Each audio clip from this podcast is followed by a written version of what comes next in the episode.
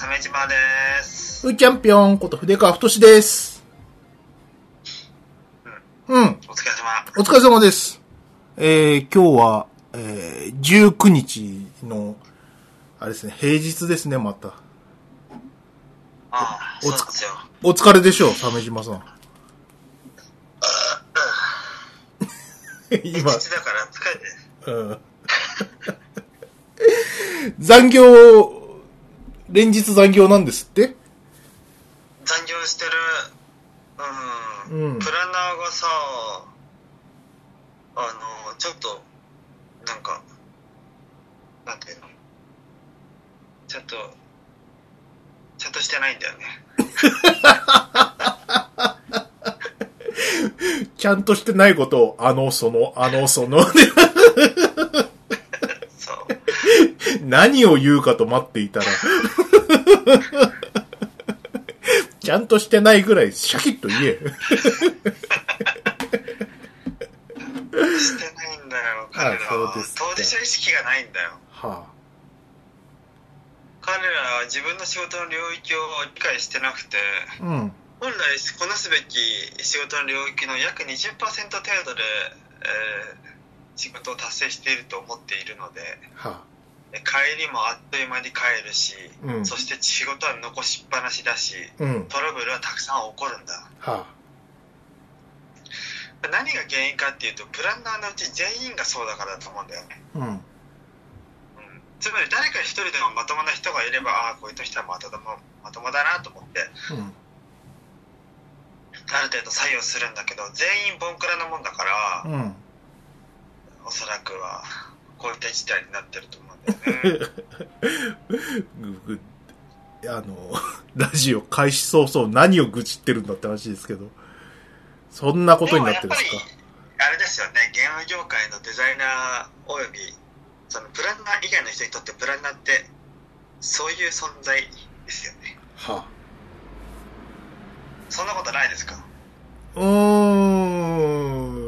ん。別に俺は、何、業務委託で淡々と作業してるだけですから、そんなところには組み込んでいかないからね。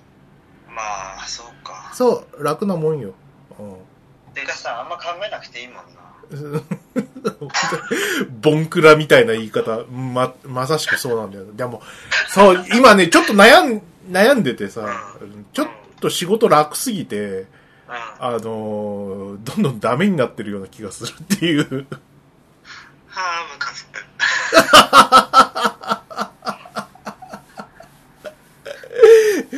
わかんないけどね。まあまあ、しょうがない。楽、楽で、あのー楽でし家早く帰れることはいいことなんで。いやーそれは宝のような職場だよ、そうだね。うん。うん、いちいちも長くその会社が続くことを祈ろうそうだね。そうしましょう。はいはいはいはい。さて、えっ、と、近況なんですけど、どうですか？なんかあります？ああ、私はあれですよ、あの、今、あの、住んでる、一人暮らしの 3LDK の家を、引っ越ししようとしてる。あ、もうするんですね、引っ越しをね。うん、今度の週末にする。はい。だ、えっ、と、鮫島スタジオはもう閉店ですよね。鮫島スタジオは、ここから歩いて10分のところに移ります。鮫島さんのいるところから歩いて10分。そう。駅から、駅から今、20, 20分になります。辛い。しかも高低差もあって、ええーなんかえ、夜暗夜暗く朝寒く、うん。駅から遠く、うん。えー高低差があって行きか行き来が大変というちょっとした山じゃないですか、鮫島さんの実家の。そうですねえタヌキがいますえはい。あとこの前、実家に行ってね庭を歩いてたらね藪の方にだねうん。うんふ糞がたくさん落ちててねはい。糞をねたくさん一箇所にまとめて捨てる習性を持ってる小動物はタヌキなんだよは猫も犬もそういうことはしない。うん。は適当にねあのクソをやり散らかすわけだよ、あ、はあはでもタヌキだけは群れで行動してでタヌキは糞を一箇所にまとめてやるんだようん。でそれがあったのタヌキがいるんだよね、だからねあそうですか。えー、ねえ。そんな。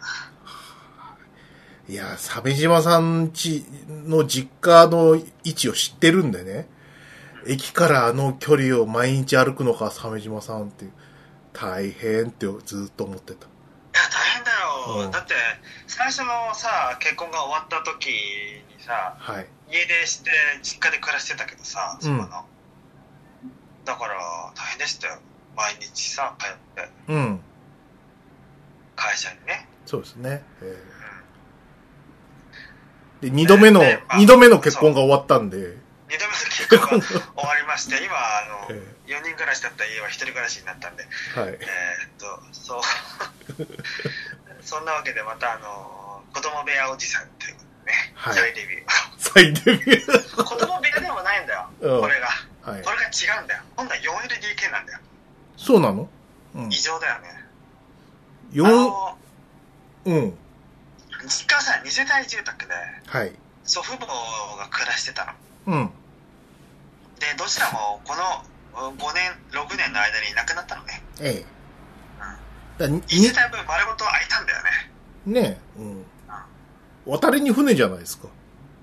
で、引っ越すんだよ。はい。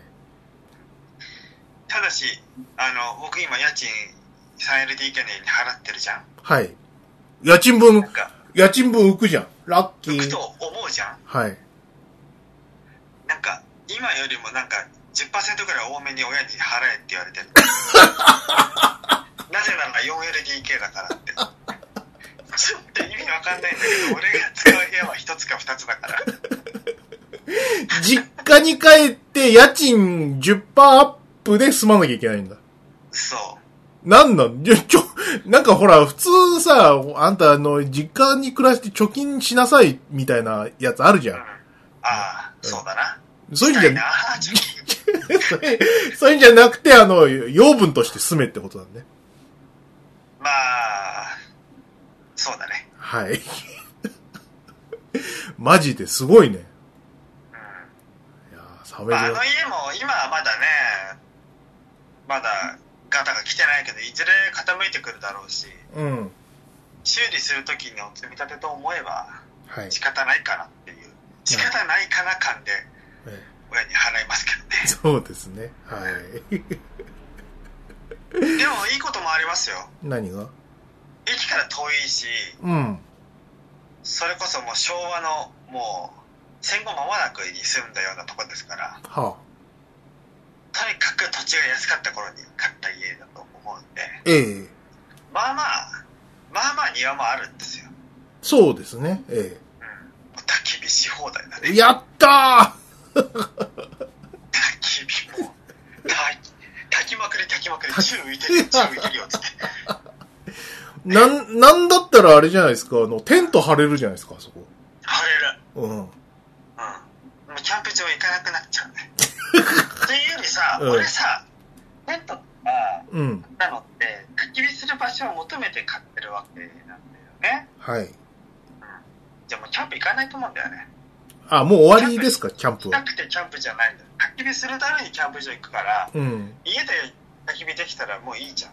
うん。いうことで。そっか。うんキャンプは本当に、えー、回数は減るだろうな。行きたいとこがいくつかあるのよ、うんキ。ャンプ場が。うん。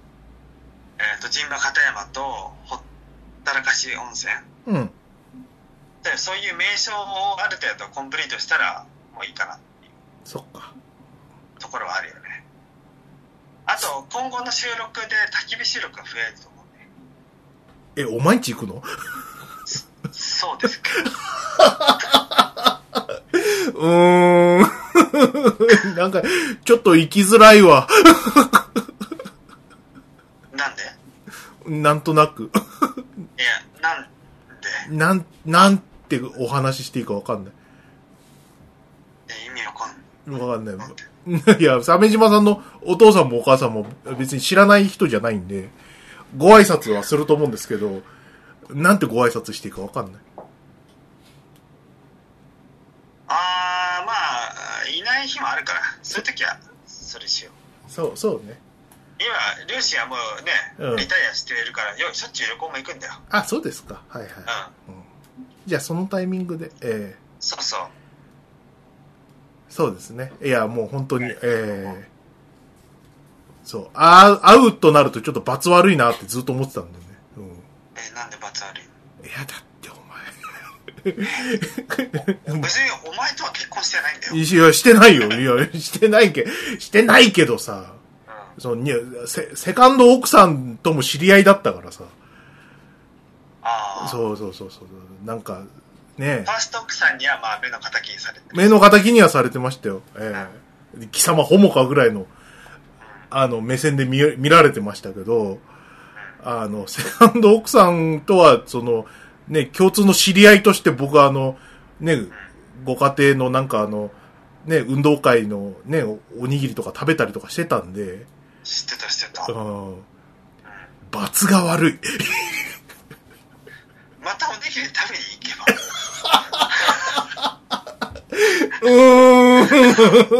俺はいけないけど嫌です、いいです、いいです。うーん。なんでこんな話になっちゃったんだろう。うん、俺がしたんだけど。そうですね。はい。いや、大変ですね。引っ越しだって、お前。なあ、ツイッターでちょっと上げてたけど、見るからに大変そうだったな。いやもう本が多い、あとゲームハードもしまうのめんどくさかったいはいはいはいはい。やまだ7割だねキッチンが全然手つけられなくって、うん。うん、え？週末までにちょっとずつやっていかないお皿を今週末だろ？そうだよ ?23?24? 4 4? あとよ、午後午後2時に4日しかないじゃん。もうねララジオいいいいよ今日や、いあの、今日無理とか言っても。え何今更言って いやいやいやいやいやいやいや、そんなに、そんなに7割も終わってないと思わなかったから。え7割？7割？何終わ割ったんだけどあ、終わった、7割終わったのか。うんあ、じゃあ、じゃあ大丈夫だ。1日、ね、1割やれば、1日バッファができるわ。そうそうそうそうはい。ただし土曜日は東京コミコン行くんだよ おもうダメだ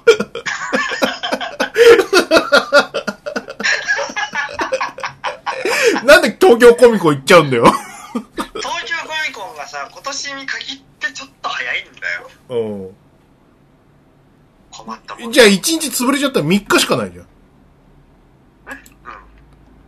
明日、明後日、しあさっての仕事帰り、仕事後じゃん。そうなんだよな。なんだろうね。で、連日、お前残業してんじゃん。帰り、11時とかじゃない？今。そうね。今日早い方だよ。無理なんじゃない？いやーちょっと明日はちょっと定時で上がろうかな ねそうですね。えーなんかだんだん働くのもバカバカしくなってきたしああ、そうそうそうそう。うん。やっぱりプランナーの連中が定時で仕事ほったらかしにして定時で帰って、うん。その尻拭いをデザイナーがするのってバカバカしいよねねうん地獄に落ちるべきであいつらはえ。はいはいはい。な、な、尻拭いすることないじゃん。帰、決める人が帰っちゃったんだったら、まあ、じゃあ僕も帰ろうってことで。ね。それがいいよ。うん。なんだったら明日有給使えば。有給？うんまあ有給はあれだよ12月にウォンバット見に行く日に使うんだあ、そうですか。はい。いいですね。はーい。12月はもう予約したからホテルはあ、そうですか。日曜日に泊まるからお、どこにウォンバット見に行で池田山ですよくのは大阪のあ。ああ、あそこ。新しいのが増えたんだよ、2頭。そうなんだ。行ってよな、うん、確かな。ウォンバットのさ、うん。あの、ケージもさ、ガラス戸に、ガラスに変わって見やすくなったんだよ。あ、そうそうそう。なんか、網で見づらかったんだよな、あそこ。うん。うん、あれ、良くなったからさ。はい。で、行くわけ。は、もう、ウォンバットを見ないと、ダメだと思ってさ。心が。何が、うん、何が勝つと、まあ、心だな。そうだね。うん。ウォンバットを見見なきゃいけない。はい。見てくれ。うんそう。あと、アベノハルカスも登る。高いところに行く。そっか。うんえ、日曜日に泊まるってホテル安いね。あ、そう？うん。いくら？価が3万5千とか7千円だったよ。へえ。ちょっと、あの、本当に、前にさ、行った時みたい、前の前のに行った時みたいな、カプセルホテルだとちょっともう疲れ取れないから、うん。まあ、7000円ぐらいいいでしょと思って。はいはいはい。うん。いいところにして。うん。なんかサウナとかついついてるんだ、ホテルなんだよ。あ、そうなの？うん。でも日曜日だから安いっていうわけ。あー、なるほどね。へえ。いいね。あじゃあ大阪一人旅すんだ。まあでも用事は、だからウォンバットに集中したいから。うん。ウォンバットに集中して。誰かと行くとさ、ほら、そいつが帰りたいって言い出したら帰んなきゃいけないじゃん。まあね。腹減ったとかさ。はい。でも、俺とウォンバットだけだから。うん。好きなだけ入れるもんな。うん。そう。そういうこと。椅子持ってこうか ウォンバットゲージに椅子で座ってこうじーっと見てるおじさんがいるっていう。な。じーっと見てる、うん、子供部屋おじさんが。はい。え存分に見てほしいですね。そそれで心が癒せるんだったら安いもんですよ。え安い安い。ほんとね。うーん。そっか。了解しました。いや、いいですね。鮫島メモリアルはなんか進展ありました？あー、なんかあったかなちょっと待って。うん。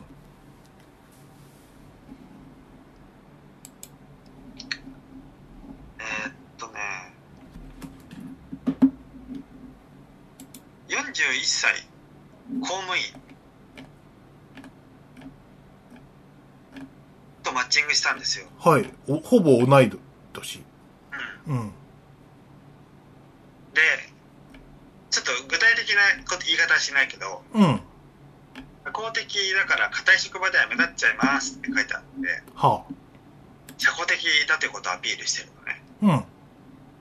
それで、あの、こちらが、えーっと、すごい丁寧に、まあまあの長さの文章を変えて、えー、最近映画とかご覧になったんでしょうか？みたいなこと聞いたら、うん。映画は見てないです。それだけ？あ、そうですか、最近は映画ご覧になってないんですね、つって。うん。えーじゃあ、あなたは休みの日はどんな風に過ごすんですか、うん。休みの日は適当に買い物とかです。うん。シーンつって。社交的。脈、ね脈がないとかいうレベルじゃないですね、本当に。で、もうだんだん面白くなってきて、だそれに、に丁寧に返すのが面白くなってきて、うん。そうなんですねって、休み休みの日のうちにいろいろと用意しないといけないですもんね。うん。プロフィールによると、スパイ映画お好きなんですね。何が好きですか、うん。私はミッションインポッシブルとスカイフォールですね。うん。音沙汰なしです。映画見ないですって言ったからな。うんでも、プロフィールによるとスパイ映画が好きと、スパイ映画を名指しで好きだと言ってるんだよ。はい。いい？うん。そんな41歳の人と交流をしましたよっていうところですかね。交流した。はい。いや、いいですね。これ、これをなんかこう、ゲーム画面で見てみたい。もうイライラする。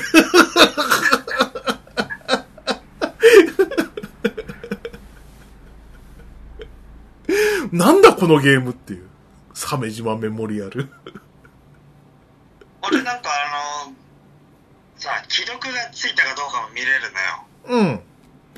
で、もともと昔の人でさ、マッチングしてくれたんだけど、メッセージ送るじゃん。うん。既読つかない人いるからね。あ、そう。うん既読、既読スルーってやつ。あ、既読もつかないのか。うん。そう。既読しにならない。見てない。既読スルーを下回るんだよ。はい。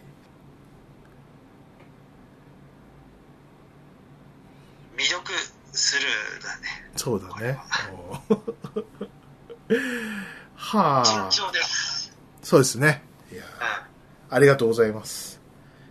そんな、ね、あの、映画好きの方と、ね、交流があった流れで、この話しましょうかね。ん。えさあ、新作、ターミネーター。ー、あ、3ね。はい。3、3って、さあのターミネーターのはい3作目が。はい。はい。ミネーター3っていうのはなんか微妙な、微妙な成長を遂げたあの、ジョン、ジョンが主人公のやつだろ？な、え、何の話してんの？ジョン・コナー？うん。ジョン、いやいやいやうん。じゃあ、念のため、いい、いい？今日はネタバレしますけどいいですか？はい。ジョン・コナーは死んだようん。そうですね。はい。ターミネーター3で。鮫島さんが今、ターミネーター3って言い張ってるのは、今、ほう、あの、公開中のターミネーターニューフェイトのことですよ。えそうですね。ーはい。まあ、何しろあの、ターミネーター2の正当続編って言い張ってますからね。そう、それまでの間には何もなかったでしょうん。な、何言ってんの ?32 年ぶりの新作じゃない。ちゃんと、みんなハメルトンも手話も出て、うん。ね。はい。え、女、女ターミネーターとかいたじゃん。あターミネーター？いや、今回未来から来た、ほら、うん。女のさ、強化人間は知ってるけど、女のターミネーター 歴史改変が、おかしい。俺の知ってるターミネーター3じゃない。ターミネーター3は1個しかないよ。4は？4?4 はまだ出てないでしょ。いや、ほんとね、すごくてね、この虫っぷり？あの、今あの、パンフあるんですけど、あうんの、後ろの27ページに、ターミネーターフィルムシリーズってあるんですけど、はいはい。ターミネーターとターミネーター2しかないんですよ。最高だな。だってそれが事実だからね。作ったじゃんみたいな。すごいね。ねそんなんいいの、でも、それでいいいいけどね。うん、そうですね。いや、俺も見に行きましたよ。ターミネーター。いた。行った行った。面白かった。うん。やっカメラリあ、あるよ、あるよ。ああるよで見た。鮫島さんは？僕は松戸の新しいショッピングモールの IMAX レーザーで見ましたよ。おー。いいね。ほん本当はこんこの前の土日に吹き替え版を 4DX で見たかったんだよね。うん。でも俺引っ越ししなきゃいけないからさ、はいはいはい。映画行けなかったんだよ。うん。すげえストレスだった、それ。あ、でも手話でさ、源田さんの吹き替えで劇場で見れるなんて多分今回が最後だろうな。うん。という気がするが。そうだね。うん。でも、ランボーが今度もできるって言うし、いや、手話じゃないじゃん。それぐらいやると思う。ああ、その、まだチャンスはあるってこと？うん、うんかもね。そうね。うん、あランボーのず、あ、そういうことか。うんそうね。確かに、あの、まだまだ元気なんで、手話は。え源田鉄章が手話役でしょ？でリンダ・ハミルトンが戸田恵子で、えうん。で、グレースってあの、強化人間が坂本真綾おーだって、すごい豪華キャストって感じしない？そうだね。うわ戸田恵子、あいいなうんくっそ強いババアは。戸田恵子。リンダ・ハミルトンの声はどうしてもターミネーター2の時のさ、うん。吹き替えの人の印象強いけどさ、うん。まあ、それ何回も見たせいなんだよ。はい。戸田恵子はどうなるのかなとも思うよね。うーん。戸田恵子は、どうだろうね。さい、あ、でも、都市的にもさ、もう、ここんぐらいのこう、おばあ役やっても全然問題ないから。うん。ね。田中敦子でもよかったけど、戸田恵子もどうかな、見たい、聞きたいね。そうだね。まあ、今回のね、あの、ググレースか。うん。超なんかレズビアンのアイコンになってると言われている。でもさ、うんグレースもさ、うん。なんていうの？あの、キャメロンの好きそうな女だよね。そうね。ジェームス・キャメロンの。強強い女。タイプだよね。う一貫してんじゃん、ジェームス・キャメロンのタイプの女性って。ん。バスケス。バスケスとかさ、うん。あとはさ、何？リンダ・ハミルトンも奥さんだってさ、うん。それから、えーっと、なんだろう、あの、だ、二二人目の奥さん、はいはいはい。あのあ監督の、キャスリン・ビーグローも強い女でしょ、うん。で、あと誰だったかな？まあ、そんだけ列挙すれば十分って感じするけどね。あと、トゥルー・ライズのさ、うん。うん。ジェミリー・カーティスもさ、絶対好みだと思わない。うん。ねね一貫してていいよね。そうだね。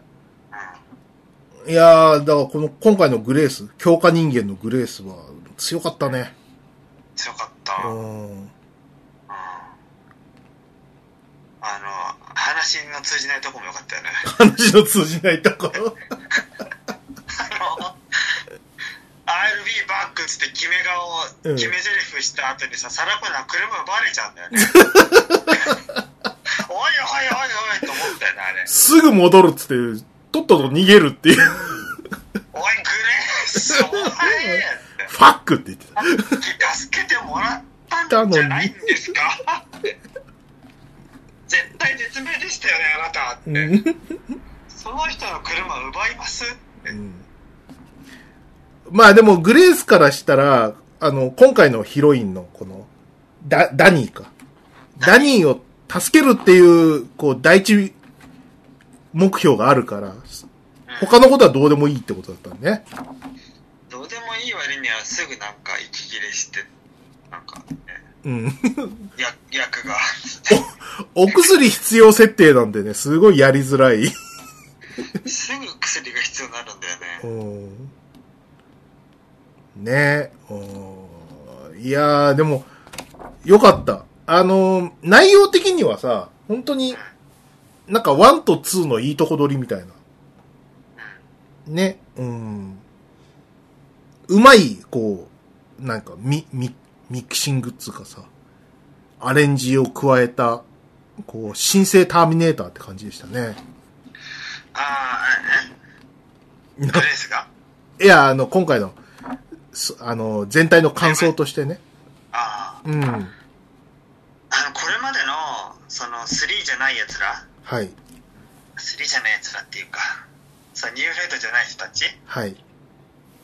ターミネーター3になれなかった作品たちは、どうしてもやっぱり演出とか、かんあの緊張感の面でやっぱり劣ってたよね。うん。その追っかけられる、ものすごい強烈なやつに追っかけられて、うん。あの全く気が緩められないっていう緊張感っていうのって、うん。ターミネーター2以来のこう描くものが描けれたと思うんだよね。はいはいはい。ニューフェイトになって初めて描けたと思う。3でもそれはできなかったし、3はちょっとふざけすぎて滑ってたじゃん。うん。うん。なんかシワが、シワがさ、なんか星型のサングラスするとかさ、うん。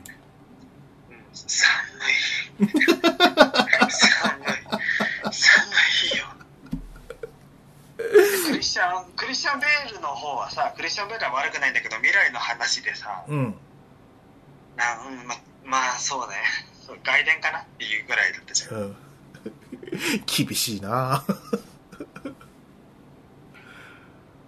そうね。ああ、そう。あと、ジェネシスもあったんだよな。うん、ジェネシスもあった。忘れてた、完全にジェネシスは、あのーなんか、老け、老けたターミネーターが出てくるってアイディア良かったし、結構、その、うん、見どころはあったんだけど、ちょっとサラ・コナーが、の顔がイメージじゃないっていうか、あとジョンレ、ジョン・コナーの描き方もあんまり好きじゃないし、似てないっていうかさ、うん。うん。があって、まあ、まあまあまあ。まあ、イ・ビョンホンの T 線が出てくるんだけど、うん。まあっていう感じで、今回はカールおじさんや、カールおじさんじゃない？はい。?T800 がさ、そうですね。で、忘れないうちに言っておきたいけど、あの、ターミネーターといえば、1でも2でも3でも、あの、サングラスをかけるよね。うん。でそれは殺人マシンとしてのターミネーターえーであることの証とも言えるわけだよね。はいはいはいはい。でもこの、ここのカールは、人間、えーまあ、さすがに、その、なんていうの？学習能力があって、潜入型であったこともあってか、すっかり人間として社会に溶け込んでたわけじゃない。うん。で、彼には家族があって、もう、もはや T800 は犬も吠えないんだよ。うん。すごいよね。ターミネーターは絶対に犬に吠えられるんだよ。うん。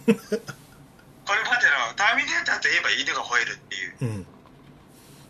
で、犬をなでなでしてるターミネーターなのに、うん。なわけ。はい。で、それが家族を捨てて、最やるべきことをしに行くんだっていう場面になって、その準備の中でサングラスを手にかけるんだけど、かそう。かけるかなと思ったら、けないんだよね。あ、そ、そこでかけない、い描写にしようっていう選択をしたところで、うん。ああ、勝った、勝った、完全勝利と思っちゃった。完全じゃん。だもう、もうこの手話は、殺人マシンじゃないよっていうこと。ないし、うん。あの、ターミネーターシリーズにありがちな、あの、前作のなぞり、うんこれまでのシリーズ、なぞりをもうあまりしませんよっていうのも描けてたし、うん。新しいことやろうとしてる、すごいって。ご頂点、つって。空調って。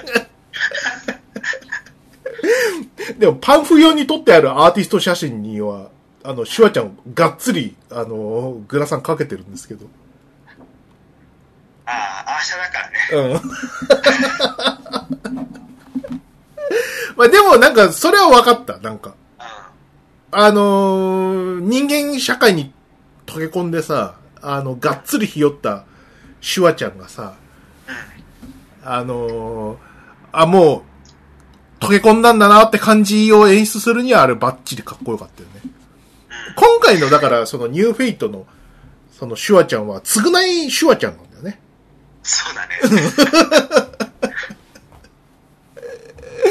冒頭で殺してしまったジョン・コナー、ね。でその後、こう、人間社会に溶け込んで、こう、食材の意識、償いをね、あのーのい意識で、こう、メールをずっと送ってたんでしょ？そうそうそう。うん。うん。サラ・コナーが生きる希望を失わないように、うん。サイバーダインからおなどういうわけかターミネーターがやってくるから、うん。その出現場所を教えてたんだよね。教えてた。そう。毎月毎月の仕送りを送ってたわけだよね。うん。そうそう。うん 生きがいという。あれ、原作、さだまさしとかそういう、うん。償いを、償い。カールおじさんは償いをしていたんだよね。ねえ、ただ手話は頭を床にこすりつけて泣きました。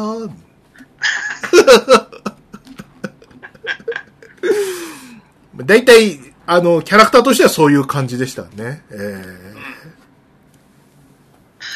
め、カールおじさんはさ、ー、うん。えーっと、壁紙屋さんになってたんだよね。そうだね。うん。うん。めちゃくちゃ壁紙詳しかった。それから、なんか待ってる間、壁紙のうんちく話してんの超面白かったよ。ね今回はさ、ジョークもされてたじゃん。うん。T2 並みに。はい。よかったと思って。うん。さすがだよ、監督。えーよかったよーって。あの、シュワちゃんさ、な、な、何？あの、壁紙なんか、一回しか見てないからさ、ちゃんと把握してないけどさ、なんか、あの、映える空色のあ壁紙に貼り貼り替えたんだみたいなさ、なんか、そうそうそう。おなんかね、クライアントはこの壁紙をしてほしいって言ってたから、それはもう絶対にダメだ。ダメだって。で、誰も興味がないっていう、すごい。それどころじゃないから、うんそうそう。さすがターミネーター感情がない。感情が。ちょっぴりね、空気が読めなくてね、うん、可愛かったですね。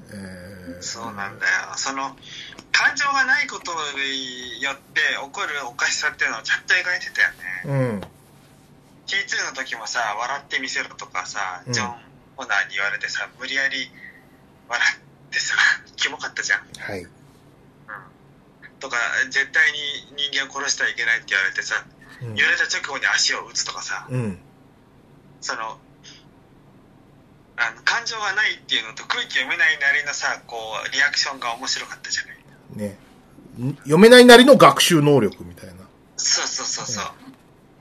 その辺が良かったよな。そうですね。あ、あとね、さっき鮫島さんがこう、熱っぽく語ってた部分、その、ターミネーターっていうとんでもないやつが来て、何かに巻き込まれていくっていう、その、ね、ターミネーターのこう、様式を今回守ってるっていううん。うん話あったじゃないですか。それもさ、今回のその、標的になった、なんだっけ、あの、ダニーか。ダニーがさ、まあ、何？あの、T2 よろしくさ、あの、のっけからお父さん殺されて、弟も犠牲になってみたいなさ、うんその、ジェットコースターみたいなアクションがさ、ドバドバドバってくる。うん。ああの流れがさ、アクションと一緒にこうストーリーを説明するっていう、これがさ、その、ターミネーターの一番優秀だった部分だったかなとか思うね。そうだよね。本当に無駄のない、短い時間に多くのものをよどみなく詰めて、そして的確に伝えるっていう。うん。いや、よくさ、言われるのが、その、アクションシーンとか、その戦闘シーンっていうのは、その、ストーリーが止まるみたいなさ。うん。アクションシーンとして、う激しい動きは表現できるけども、そのドラマが進行していかないっていう欠点があるわけじゃない？でも、ターミネーターが画期的だったのが、その激しいアクションの中で、こう、ストーリーを説明していくっていう、その、うん。例えばグレースがいきなり全裸でガーンって来て、あの、私はあなたを助けに来ました。ね、あなたは何々何々で、ね、こう、これこれこういう風に狙われている。これから資格が来ます。私と一緒に逃げましょうって言っても誰も信じないし、ダニーは信じないし、気持ち悪いから逃げるけど、あの、あの気持ち悪いターミネーターが、あの、自分の、あの、親や弟を殺しながら、こう、猛高速で攻めてきて、で、それを守ってくれるやつと一緒に逃げてたら信用するっていうさ。ねうん。問答無用で信用するしかないもん。問答無用で信用するし、その分のストーリーの説明と展開が、こう、バトルの中で、こう、説得力を増していくっていうのは、うん。これやっぱ気持ちいいよね、見てて。すごいよね。う本当に。ん。短い時間に多くのものを詰めるって、本当なんかさ、うん。羽生結弦の演技ぐらいできてる。急に一番いいプラス5ぐらい？急にフィギュアなの？例えるなら羽生結弦だってぐらい完璧によどみなく多くの要素が入ってるんだよ。うん。だから出来栄え点 5, 5だよ、DOE が。はい。ターミネーター3は。で、今回の敵はなんだ、ガガブリエル・ルナっつうの？うんね、レブナイン。レブナイン。うん。レブナインも、その、なんかかさ、あのー、なんつうの？まあ、T 線を超えるのってすごく難しいじゃん。うん。キャラクターとして。はい。そんな中、相当頑張ったよな。そうね。あの、T 線のぬるっとした、うん。ぬるっとしたあの人。ねロバート・パトリックか。うん。うんうんうん。あの人に近い感じあったと思うけど。あった。ロバート・パトリックのキモさと怖さ？うん。ね。で、ちゃんとバージョンアップしてる感じがあったじゃない？はい。で骨格を持ちつつ、あの、リキッドメタルでも単独行動が可能っていうのはさ、うん。なんか倍になったら手数も増えるし、相当手強いよな。そうね。こう、ガンダム的、ファンネル的な、こう、うん。戦い方をしてましたよね。外骨格と内骨格で。そうそうそう。ええあれはすごい。すごいよ。これ実にこう見応えがあってよかった。うん。ね。そうそうあ。あ、本当に予告編見るんじゃなかった。すべて劇場で見て、うん全部に驚きたかったよ。はいはいはいはい。という罪の予告編だよ 結構、予告は見す、見させすぎですよね、なんかね。な。ね。ええまあでも T2 の頃とはじじ時代が違うとは思いますけどね。鮫島さんのその原体験の T2 っていうのはさ、何も知らないところであれを見せられたってことでしょ？うん。そう、アメリカの映画館でね。そら、そら崖から落とされたような衝撃でしょうよ。衝撃だったなあれはな。ねえ。びっくりしたわ、あれ。アクションは本当良かったなこの監督のティム・ミラーはアクション出身なんだね。アクション監督なんだね。なんかデッドプールやってた人だ。あ、鉄風か。へえ。デップやってるって、そう、マイティー・ソー・ダークワールド、ドラゴンタトゥーの女、スコット・ピルグリムだから、うん。なんていうのかな、全部外れてないんだよな。なかなかいいよね。ね。あ、まあ、そう。監督、初監督はデッドプールね。うん。アクション監督とはさっきのやつって感じね。はいはい。うん何か？アクション監督としての参加が、うんドラゴンタトゥーとかそういうことでしょ。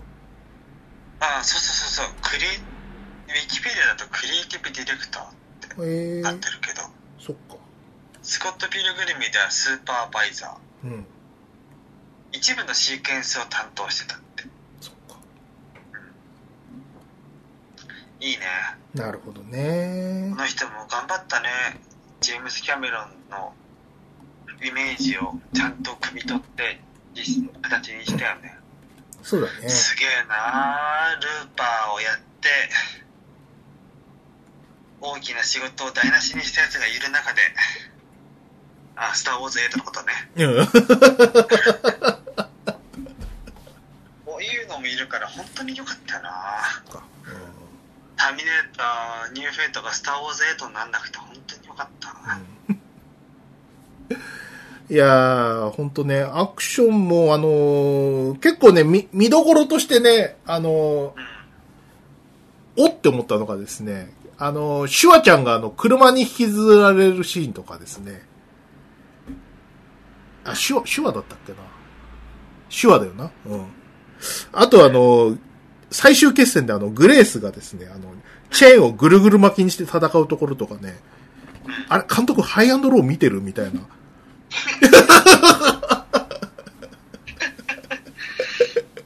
もしれない。あと、ダニー、ダニーがなんか USB 的な位置にいたんで、えーうん。みんな守ってたでしょ、USB を。うん USB をね。まあ、そういうところも、あの、面白かったですね。えーいやーどうなんですかね？なんか続編やってほしいなって思うけど、でも、さすげえキャラ立ちしてたあのグレースが死んじゃったしさ、うん。うん、正直言ってあのダニーは俺あんまり好きじゃないんだよ。なんか、すげえ3回ぐらいかわいそうとか言ってたし。え、何が？なんか、なんかさ、あのーダニーがさ、なんか、なんか誰、例えばあの、何サラとかさ、グレースの境遇を聞いて、なんか、そっ、と寄り添ってかわいそうとかいうのがすごいイライラして見てたんだよ、俺。なんだその感想はみたいなさ。いや、ダニーは、あのー運命はいろいろ変わったものの、AI によって人類が征服されるっていう大まかな運命がまだまだ変わってないっていうのがあるじゃない？はい。で、その、この3人、3人とターミネーターで冒険をしていく中で、うん。サラ・コナーははっきりと言うじゃん。うん。この子はジョンだわっつって言ってた。うん。言ってたよね。はい。で、それで、えーあの、サラはおそらく平穏を取り戻すんじゃないかと思うんだよね。うん。この2人が残って、未来に向けて特訓してこうぜっつってさ、うん。子供時代の、あの、誰だっけ？なグレース？うん。を見見つけた後にさ、このグレースを今度は死なせないんだっつって、うん。特訓するぞっつって行くじゃん。はい。ラストね。うん。うん。やっぱりこれで終わりでいいと思う。ターミネーター2がこれで終わりでいいなってみんな思ったじゃん。うん。終わりでいいなって思う。続編はなくて良い。なくていいけど多分できるよね。うーん。ねえ、そうか。できるかな？難しいかな？そしてまたターミネーター3みたいなやつが。似ても似つかないグレースみたいな、うんしょぼいグレースみたいなのが出てきて。こいつじゃねえって。また同じことを繰り返すのか。そうそうそうそう。いうなんかターミネーターゲーみたいな。3回失敗して1回復活するみたいな。担保進んで2本下がるみたいな。うん。そうですね。いやぜ、ぜひぜひ見てほしいですね。面白かった。グレースよかったね。うん。なんか、3分間しか戦えるみたいな感じで面白かったよね。うんそうだね。うん。カラータイマーなしだけど、同じようなもんじゃんね。そう、同じようなもんで。もう薬の調達とかすげえ厄介な、も持ってけよみたいな。薬、薬いくつかみたいな。まあ持ってくのは無理なんだけどさ。ね。ねえ。いやー、ですね。あとはなん、あ、僕の話していい？はいはい。アニメ2本見ました。あ、アニメか。なんだ、アニメか。なんだ、アニメか。いいよ、話してどうぞ。俺ちょっと 8, 8番見てるから。こいつ。相方とラジオを撮ろうっていう意欲がない。いや、ちょっとアニメは、なはいはいあ、あんまり見る気しないんだよね。はい。えっとね、すみっこ暮らしと空の青さを知る人よを見てきました。すみっこ暮らしか。あれちょっと気になるね。あのね、すみっこ暮らし、えっと、見に行ったのはあの、あれですよ。なんか、ツイッターで妙な、変なバズり方してるんで、うん。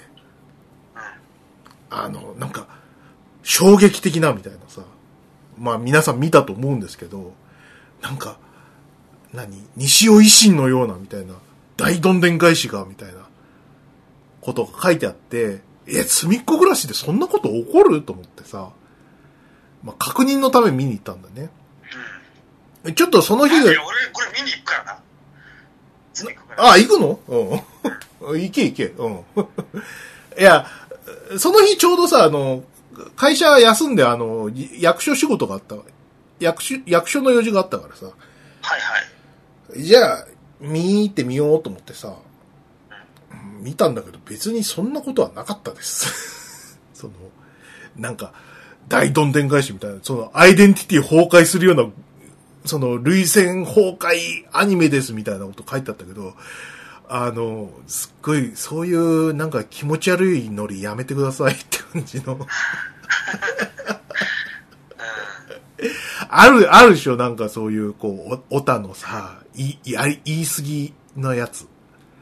もう完全にそれで、あのー、すみっこ暮らしっていうさ、あのキャラクター？俺もほら、あの、あれ、鮫島さんのあの、何あの、かつての長女が好きだったからさ、かつての長女だって。ごめんね。エ extra、 formerly as known as 長女ね。そう。はいそうそうそうそう。そのその長女がさ、好きだったから、なんとなくは知ってたんだけど、そんな映画一本なるもんかいねっていうさ、興味もあったからさ、うん。見に行ってさ、で、そんな、その、なんか、マドカマギカとかさ、そういうしことでは全然ないけど、あのキャラクターつく使って90分の映画作っただけで、あの、大勝利ですから、よくやったですよ。しかも声優2人しかいませんからね。二人？うん。なんだ、漫画日本昔話かって話じゃない。え、誰？市原悦子。違う違う、い、いの、いのっちと、いのっちと女の人、誰だっけな？誰か。どっち今、ググれる？ちょっと待って。すみっこ暮らし。劇場版。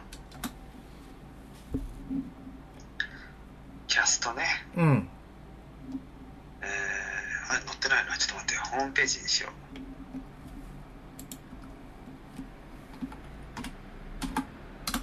誰だったっけな？劇場。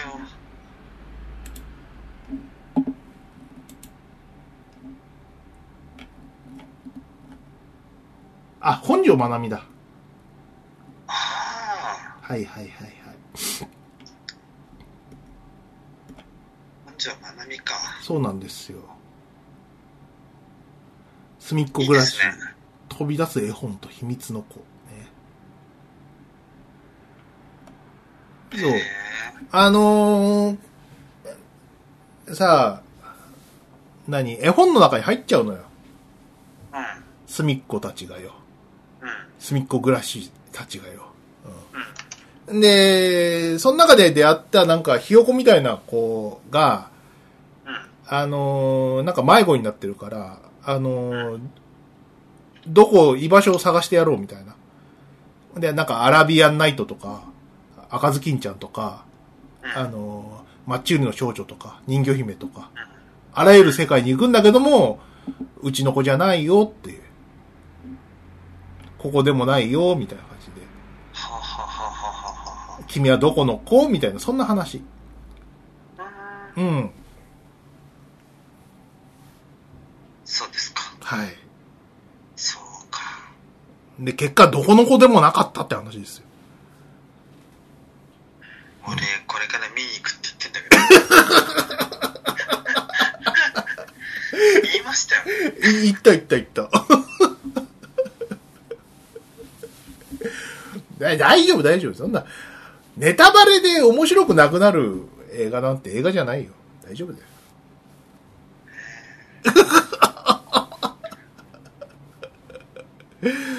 そうそうそうそう。だからそういう、ね、ちょ、だから、うまい作りをしてて、で、そこを褒めるんだったらまだしも、なんかもう、完全に裏切られたみたいな。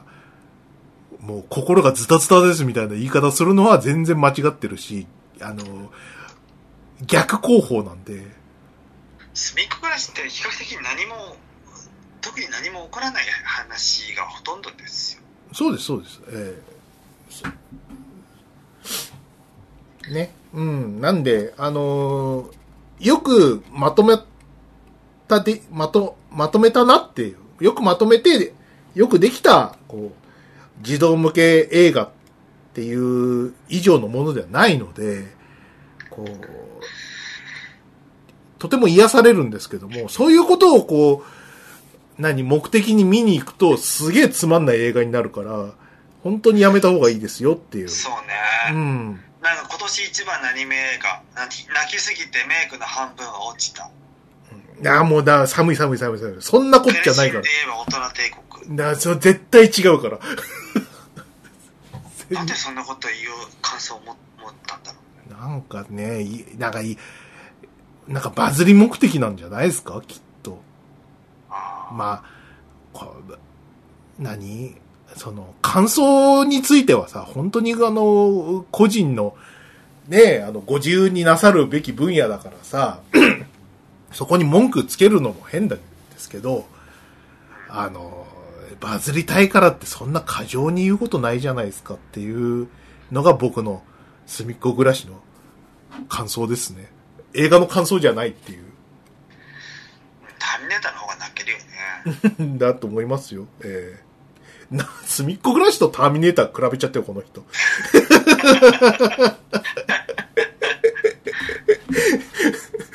じもう、お子さん向けと、あの、ニューフェイトいくつだっけ ?PG。わかんない。多分、お、お、高めのやつだよ、これ。R じゃない R ぐらいだよね。うんうん。うん。本当にね。いや、困ったもんだ。でさ、隅っこ暮らし見て、で、それ、それにちょっとイライラ、ムカムカしてたんだよ。そういうツイッターの、そはいはい、はい。の、過剰な、こう、何、バズり目的の、こう、ツイートみたいなのにイライラしてたんで、あの、最近ちょっと映画に、1日2本見るの辛いから嫌なんだけど、あの、空の青さを知る人よ、見、見よっかなと思って。ああ、はい。なんか評判良かったんで。へうん。おえ。前、え？え何？空の青さ。を知る人よ。空の青さ。青さを知る人よ。人よね。ああ、なんか、アニメだ、これ。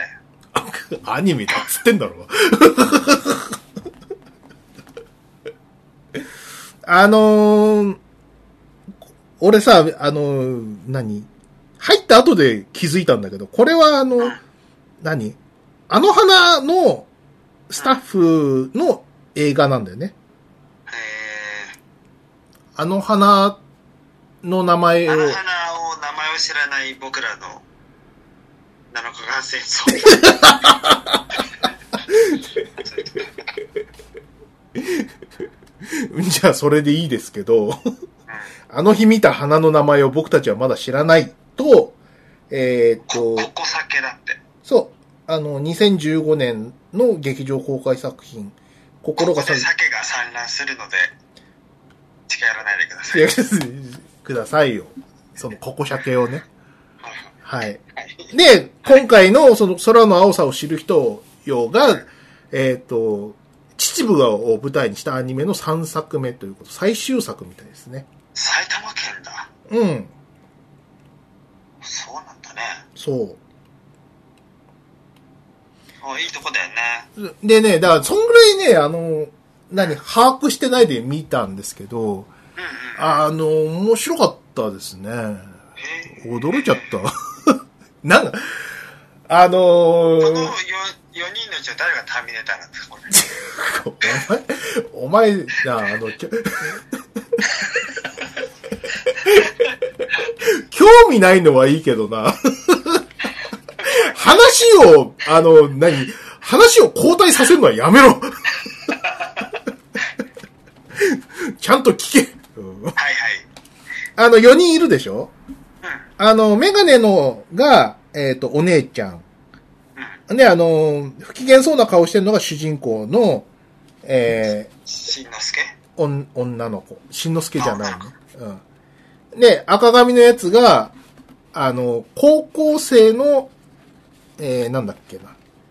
しんの。で、あのーなんかくたびれた中年みたいなやつが、えー、金町しんのすけっていう、あの、年取った方。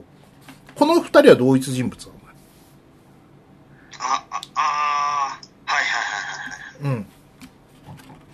うん。で、あのー高校生の真野と呼ばれてる、この真之介くんは、あのーある日、その、えっ、と、生き量として出てきた子なんですよ。高校生のまんまで、現代にやってきたの？現代に、そう、唐突に出てきたんですよね。お送られてきたの？送られてからち 違います。生き量としてね。だから体はあるんですよ。あるんだ。うん。で、あのー何？えっ、と、ぎあ、えっ、と、ミュージシャンを目指してると。ギター持ってるもんね。ギター持って、ギタリストになりたいわけよ。うん、で、あのー学生バンドやってて、うん。で、このお姉ちゃんと付き合ってるわけよ。付き合ってたんですよね、高校の頃。姉ちゃんというのは、あかねそうだね、メガネかけてるうん。。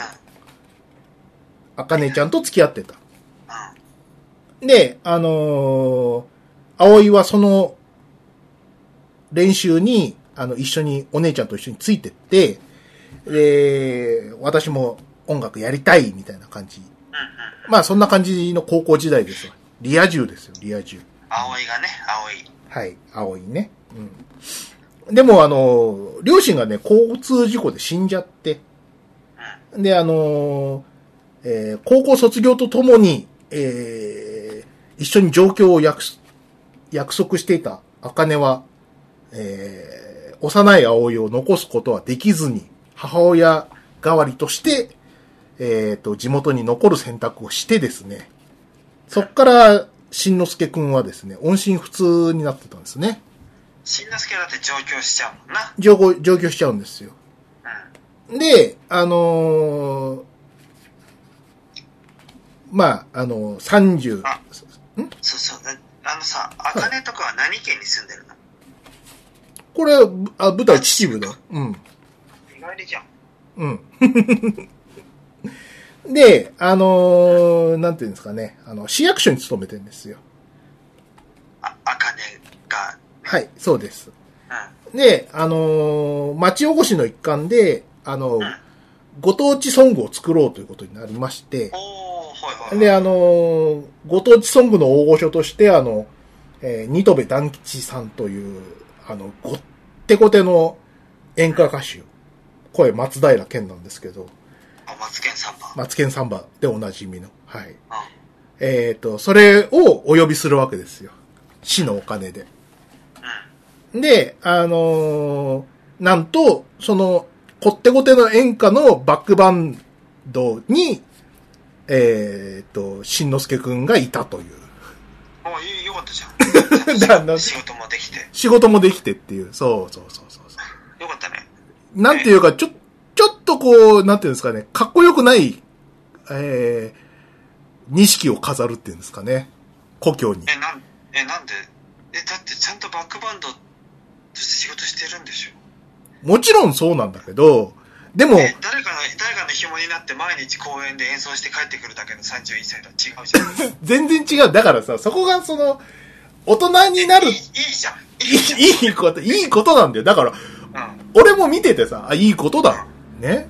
あの、ちゃんと、その、そういったね、その最低限の、その、何、バンドマンではないくね。福光の漫画に出てくるバンドマン氏とは全然違うじゃん。あの、福光茂之の漫画で出てくることでおなじみのおね、なじみのね、最近はとんと出てこなくなった、あの、やべえな。あの、コンビニバイトばっかりしてるあの、ね、バンドマンの先輩ではないわけですよ。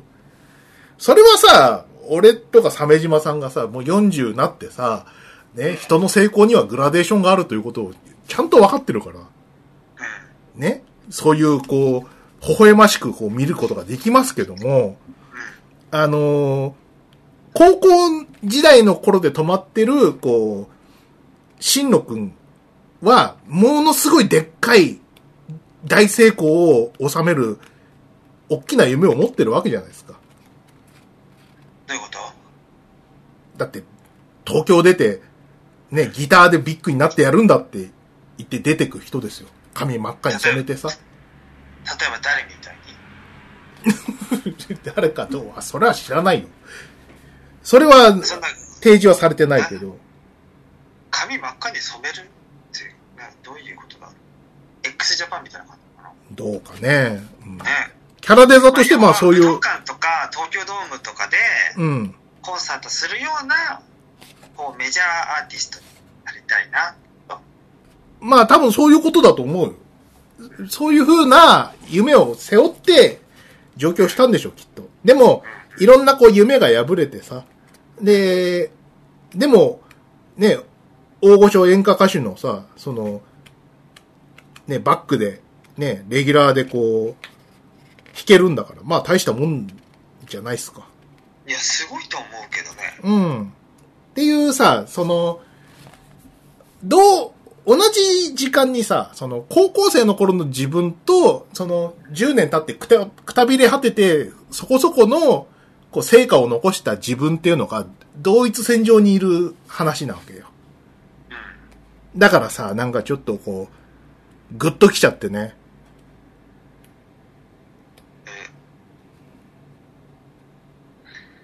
なんで なんでって。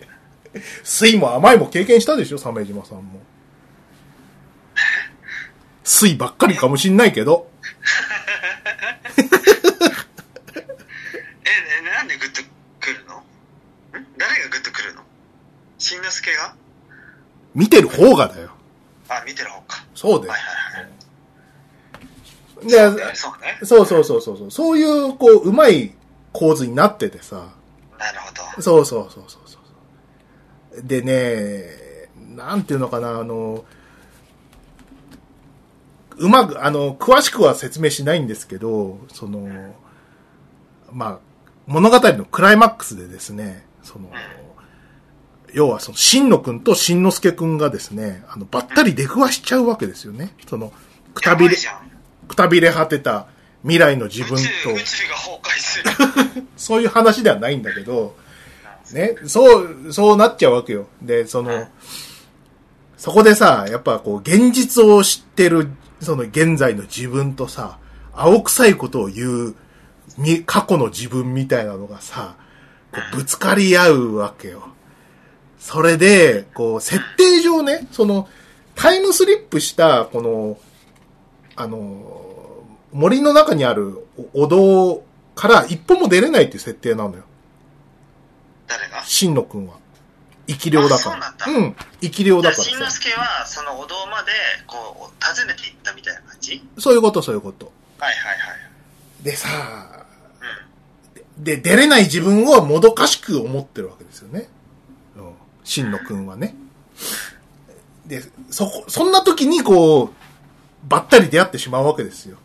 で、ししかも、その、お姉ちゃんの、えーっと、名前が出てこない。あかねちゃんか。あかねちゃんが、もしかしたらなんかあの、山崩れに、あ、あの、あったのかもしれないみたいなピンチの時なんですよね。で、こう、そこにですね、こう、現在と過去の自分がですね、こう、対峙してですね、るっていうところでですね、あ、これやべえ。これ多分あの、涙のカツアゲ来るやつだってもう、ガクガクブルブルってしてるわけですよ。あの、三浦淳先生曰く、その涙のカツアゲ映画というジャンルがあると。ほら、泣けよ、ほら。ほら、ほら、ジャンプしてみろよっていう。っていうね、あるわけですよ。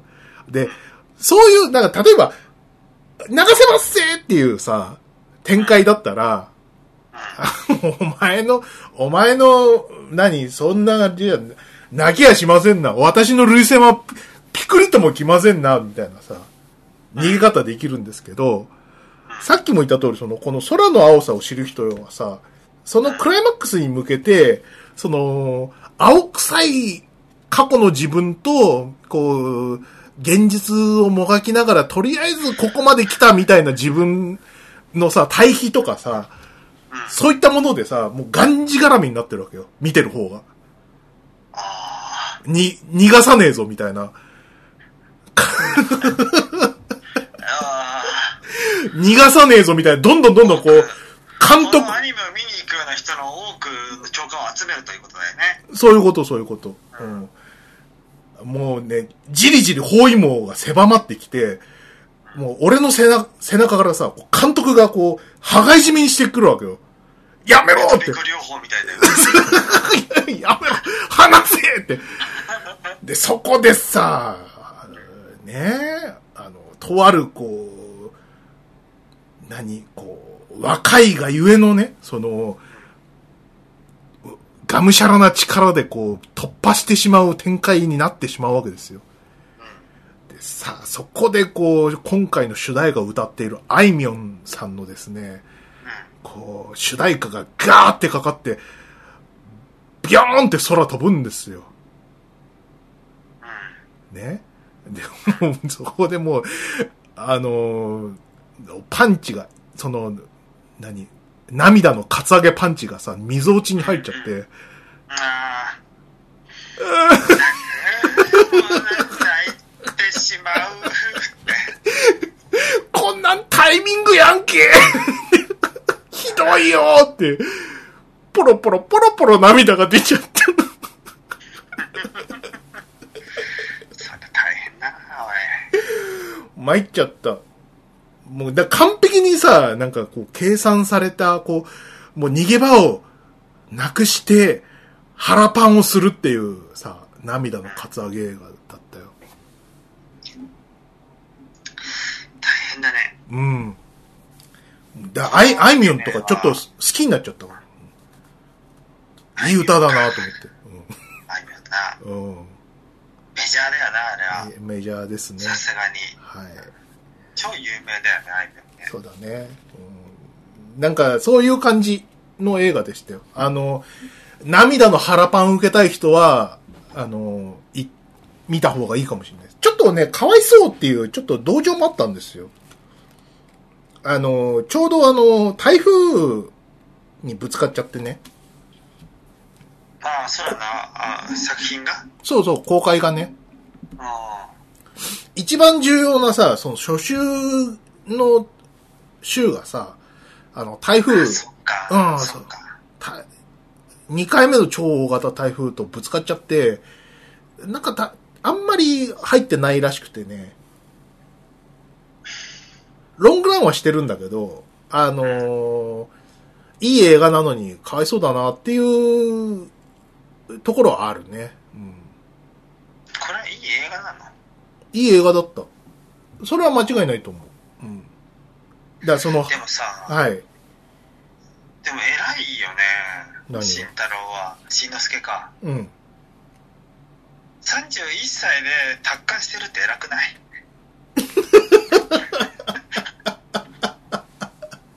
音楽やってるような人だったらさ、もうちょっとこう31歳まだなんか楽観的っていうか、うん。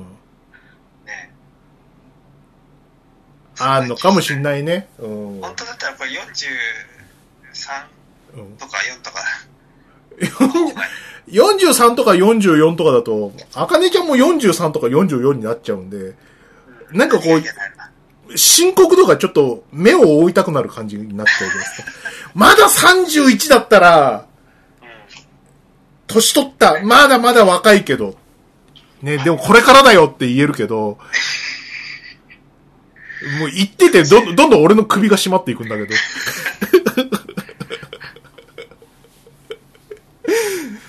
そうそうそうそうそう。おーよか。ギタリストとか失礼だよね、慎之介に。まあじゃん、ちゃんと。うん。ほん本物の売れないギタリストってやつ知らないんじゃないの？なんアメリカ監督は。なんで、な、山岡四郎？一週間待ってください。本、本物の売れないギタリストをも、見せてあげますよ、みたいな。そうそうそう。うん。そんな感じ。あのね、なんか、すごいなうん。最近さ、あの、アニメの、まあなんか京アニ、まああの、大変不幸な事件がありましたけど、京アニか、わいそうだよね。ね、まあ、京アニのこととかありましたけど、その、アニメのね、こういうこう、何？実写ドラマみたいなアニメって作れるのかっていう問題？うん。これってほら内容で言うとさ、じ実写映画にしても全くこう、違和感のない内容じゃないですか。いや、知らない。今のあらすじ聞いてはそうだろ、そう思うだろ？そうね、そうね。まあこういう邦画があってもまあ不思議じゃないじゃない。うん。うん。うん。で、さ、これはさ、あの、高畑勲の頃から非常にこう強いアンサー、アンサーというかこうクエスチョンがあったわけですよ。アニメってその、実写的な表現って、どんぐらいまで近づけるの？近づかない方がいいの？とか、そういうのやってたよね。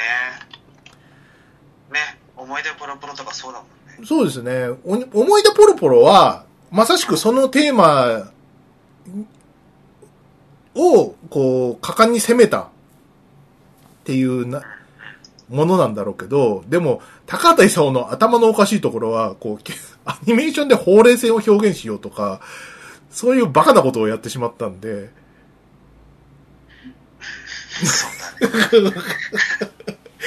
いまいちこう、かん、なんかこう、アニメの良さみたいなのもこう、スポイルされてしまったというか。ねえ、思い出ポロポロは本当にすごいんだけど、あの、そういうところじゃないっていう。ね。アニメがこう目指す、その実写的な表現ってそこじゃないだろうっていうところで、こう、後の後輩のこう、アニメ制作者の方々は、こういう表現どうだろうみたいな、こう試行錯誤が今まであったわけですよ。うん。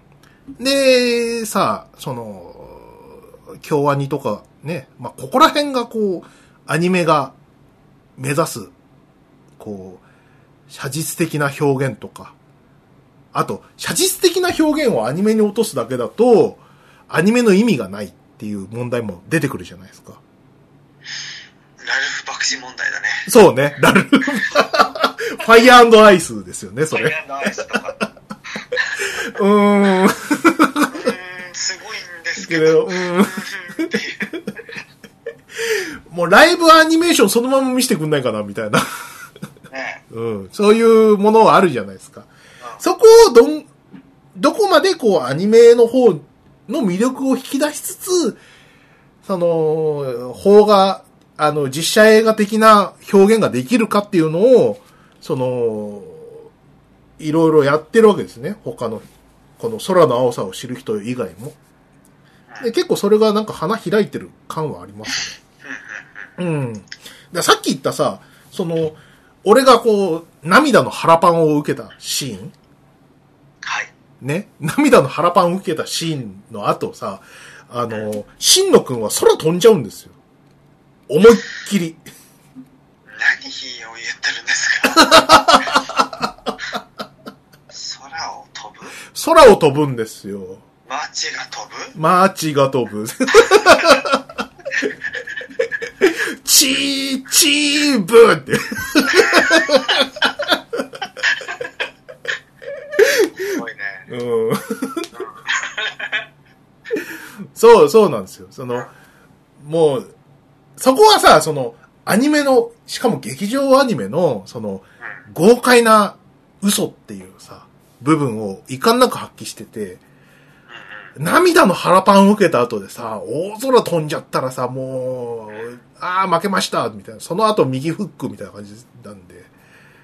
ああ、その畳みかけられたらすごいね、演出はね。うんそうなんだよ。うんでさ、現代の俺ことしんのすけくんはさ、空を飛べないからさ、その、一生懸命タクシー乗り継いだりとかさ、山走ったりとかするわけですよ。はい。そこも悲しくて泣けるわけですよ。うん。うん。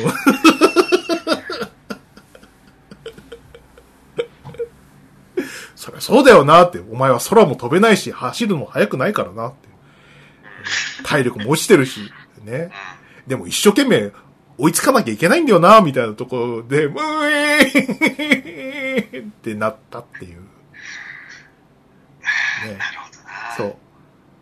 若くて現実の知らないね、その生き量の若い自分はさ、その、空を飛んじゃうわけですよ。うん。ね。すごい対比でして。えー、でもなんか、うんさ、うん。そんなに若いっていいかね？なぜ若いもことは良いことになってるの？なんか日本のさ、うんドラマにしても創作物ってこう、ヤングイズグッドみたいなとこあるよね。あ、もちろんね、あの、ちゃんと、何？そんな、こう、簡単な内容にはなってないよ。その、あ、本当？もちろんもちろん。それはだって、あのー何？その、うー頑張って、こう、歩んできた、その、ギギター人人生10年を、こううん。、否定するような内容じゃ全然ないから、あいつには負けて、俺は何、俺は何を生きてたんだみたいな、そんな話じゃ全然ない。もちろん。うんそ、そこまでそんな型にはまったようなことはしないんだね。それはさすがにね、この、何、あの、えー監督はね、は、そこら辺は信用できる人なんで、大丈夫です。で、要ははい、あの、何、鮫島さんの恐れてるようなさ、その、ワーガサイズ100点みたいなことではなく、この、何？この秩父三部作の、こう、その、共通したテーマっていうのが、どうやらその、何？青春にこう封印されてる、青春の呪いをかけられた人たちが、こう、それに解き放たれる話っていうのがなんかテーマっぽいんで、そこら辺を表現してるって感じですかね。ええ。だからね、あの、何？空を飛ぶ若い、こう、新野くんよりも、タクシーを乗り継ぐ、ね、新之助くんの方に僕は、あの、ぐぐっとこう、心惹かれたんで。そうね。うんそれはそうだよね。まあね、うんいい映画でした。本当に。見てよかった。え、そんなに良かったんだ。はい。涙の腹パンを受けた人はぜひ。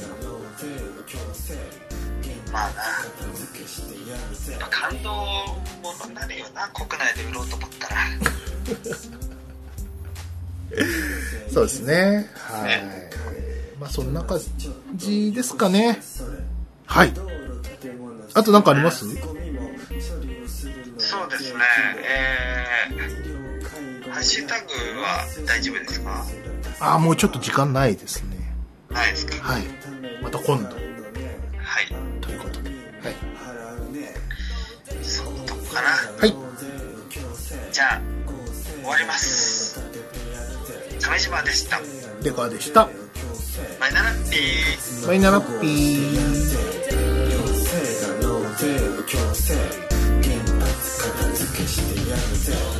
間を幸せにする達成感社会の一部としての充実感納税しなきゃ社会はない社会がなければ